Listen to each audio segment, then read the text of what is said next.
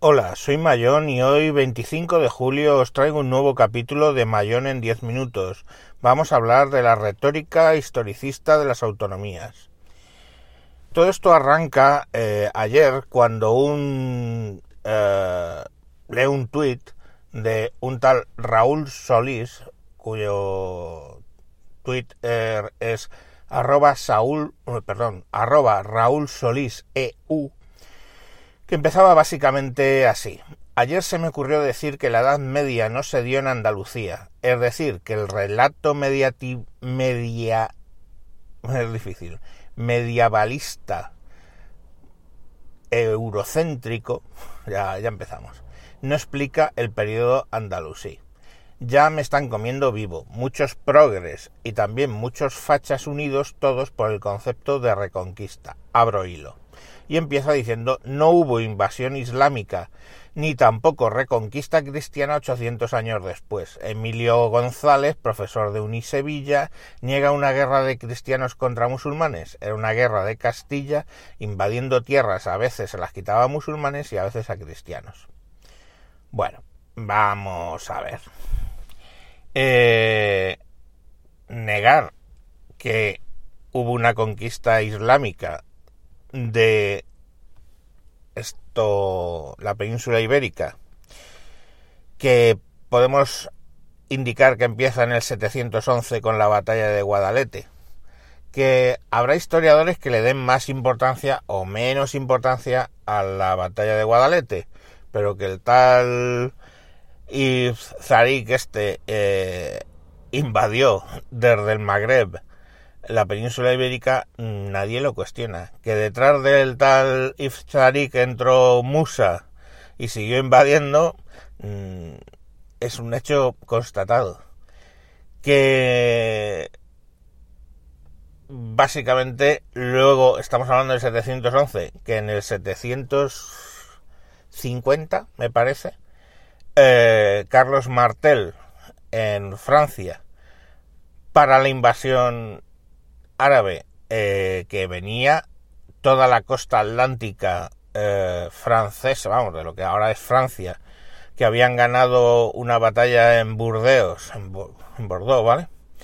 Y que habían llegado a Poitiers, y es en Poitiers donde Carlos Martel, digamos, el rey franco, ¿vale? Aunque es un poco un concepto, porque era mayordomo del palacio, se llamaba, bueno, y que el rey Franco básicamente mm, gana ahí a los árabes que se retiran hasta más allá de los Pirineos, pues bueno, es son hechos que es fácil contestar. Y, y eso es una conquista. Mm, no es que de repente los visigodos, como le contesté en el tuit, evolucionan a, a bereberes del norte de África como que evolucionan los Pokémon, ¿no? Que si de repente tienes un Pokémon de no sé qué y eso evoluciona a otro, ¿no? No básicamente entraron por el sur de la península y en un tiempo récord, de hecho, eh, consiguieron hacerse con toda la con toda la península ibérica. ¿Qué bueno, qué, qué consecuencias tiene eso? Pues bueno, pues luego obviamente empieza a haber una reconquista 800 años después, o sea, eh, eh, que termina 800 años después. Eh, la reconquista no es una cosa que ala, empieza pum, y termina. Es decir, pues primero se reconquista, los reinos cristianos llegan hasta la frontera del Duero, luego volveremos sobre eso. Luego hay un avance, hay un estancamiento en la frontera del Duero y para hacer llevar la frontera hasta el Tajo, pues se, se da pie a la formación de las órdenes militares, pues, tipo templario, ¿vale? Pues la orden de Santiago, la orden de Calatrava, pues, se consigue llegar la frontera al Tajo y luego pues se sigue la conquista que evidentemente termina con la toma del reino de Granada eh, por parte de los reyes católicos en 1492. En el resto de...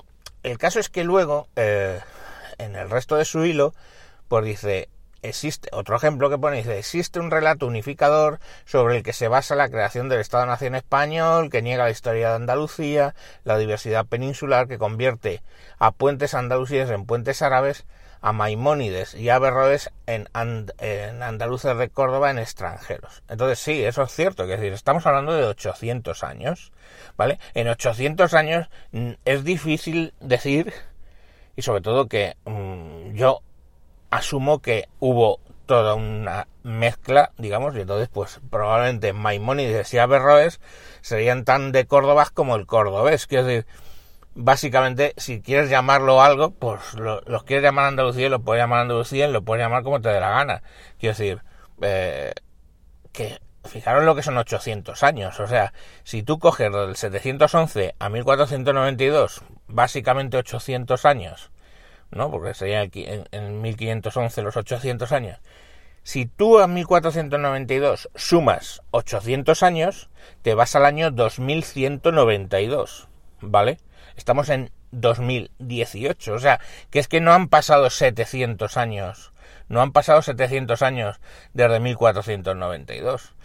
Es que si lo valoras, pues probablemente España en general, pues tenemos un, un bagaje eh, árabe importante, o sea, solo hay que ver pues yo que sé, los dulces, compararlos con, con los del Magreb, la, todo el tema de vocablos que empiezan por al y sobre todo si se refieren a agua, pues básicamente son todos árabes, en fin, hay, hay, hay mucha donación de, de, de, de eso. Pero que hubo una conquista y que posteriormente hubo una reconquista es mmm, evidente. Pero claro, todo esto de dónde viene, ¿no? viene pues de todas esas retóricas históricas o historicistas que tienen las ocasionalmente las las autonomías, ¿no? Eh, todos estamos familiarizados con esas retóricas, pongamos por caso, en el caso de Cataluña, porque están muy de actualidad, ¿no? Cuando esta gente en Cataluña, en sus libros de historia, hablan de Jaume el Conquetor, ¿no? O como se diga, mi catalán es breve, eh, a los aragoneses les revienta una arteria, ¿vale? Porque tampoco hay mucho... Eh, mucha demostración histórica de que ni siquiera el tal Jaime el Conquistador siquiera hablase catalán. Entonces, mmm, bueno, es la corona de Aragón extendiéndose por la marca mmm, y, y, y, y, bueno, y, llegando a Baleares, etcétera. Entonces, eh, bueno, pues que lo quieres contar así porque tienes que darle la vuelta a la historia. Pues estamos muy acostumbrados a que eso lo hacen en Cataluña. Estamos acostumbrados a que eso lo hacen en el País Vasco. O sea, si tú lees libros de historia del País Vasco, el País Vasco, eso llegaba hasta básicamente Burgos, o sea, capital me refiero, y al sur no llegaba a Despeñaperros porque, vamos, o sea, que decir, es que hay que entender un poco la, lo que se genera en el 77 en España cuando, cuando salen las autonomías, ¿no? O sea, yo qué sé, o sea, autonomías como Cantabria, donde básicamente ha pertenecido a la corona de Castilla desde un eh, momento cero, y, y, bueno, pues se tienen que generar ahí unas retóricas de los irreductibles cantabrones, que vaya nombrecito, y cien mil historias que, pues bueno, oye, que a mí me parece muy bien, muy respetable, te las quieres creer, vale. Me vais a poner de vuelta y media, pues cojonudo, no pasa nada. Eh, luego hay retóricas como absurdas, ¿no? Me acuerdo la primera vez que leí que mmm, alguien decía que Extremadura se llamaba Extremadura al loro, porque era extremadamente dura Digo, oye, extremadamente dura es si no, no hubiera ido tanta gente de allí a la conquista de América, pero el nombre no viene de ahí. Luego pegan el, el salto ya, el salto, triple salto mortal de la, de, la retórica historicista y te dicen, no, no, claro, en el escudo de Soria pone Soria pura, cabeza de Extremadura, porque la transhumancia iba de Extremadura a Soria y viceversa. O sea, ya llega así, dice, venga, por favor, péguenme un tiro, por favor, porque es que necesito plomo en mi cerebro para digerir esto. Eh, por si os sirve de, interés, Extremadura era básicamente la zona fronteriza, o como se llamaba, a la zona fronteriza entre dos reinos, en básicamente los reinos cristianos y los reinos islámicos, o musulmanes, o como lo queráis llamar. Eh, Soria, la, Soria, lógicamente, estaba a la cabeza de esa Extremadura cuando la frontera, Extremadura, frontera, estaba en el Duero y, luego Extremadura fue básicamente la frontera entre eh, la frontera del Tajo. Entonces, bueno, pues ahí vienen los nombres ¿eh? de Extremadura, la zona fronteriza entre dos reinos. Pero oye, hay que generar, ¿no? Porque al fin y al cabo, lo mismo, ¿no? Extremadura ha sido parte de Castilla, de se sabe, de repente se ven como una entidad, tienen que escribir ahí una historia y oye, ¡fum! genial, no, no, no tengo nada, ¿no?